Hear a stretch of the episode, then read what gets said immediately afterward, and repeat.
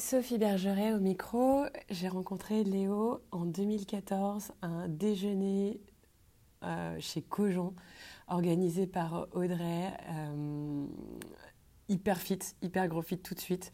J'ai trouvé Anna trop sympa, on a trop discuté, on a refait le monde, on était toutes les deux célibes euh, avec 12 000 histoires abracadabrantesques à, à l'époque.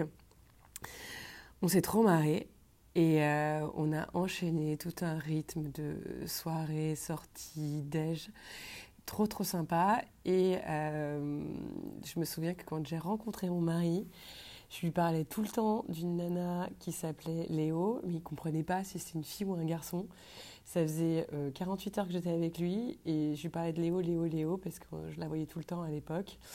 Et euh, il me dit, euh, il me dit, mais je comprends pas, c'est une fille, un garçon et tout. Je lui dis, bah non, elle s'appelle, elle s'appelle Éléonore, mais tout le monde l'appelle Léo. C'est un prénom que je trouve, un prénom et un surnom que je trouve trop trop stylé.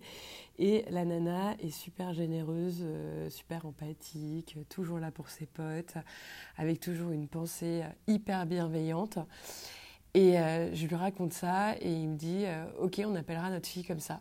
Et un an plus tard, quand j'étais enceinte et que j'ai appris que c'était une fille, euh, ni l'un ni l'autre n'avions oublié cette discussion. On est resté là. Et donc, si j'ai une petite Éléonore aussi, c'est euh, c'est grâce à cette merveilleuse pote que nous avons tous euh, en commun et sujet de ce podcast.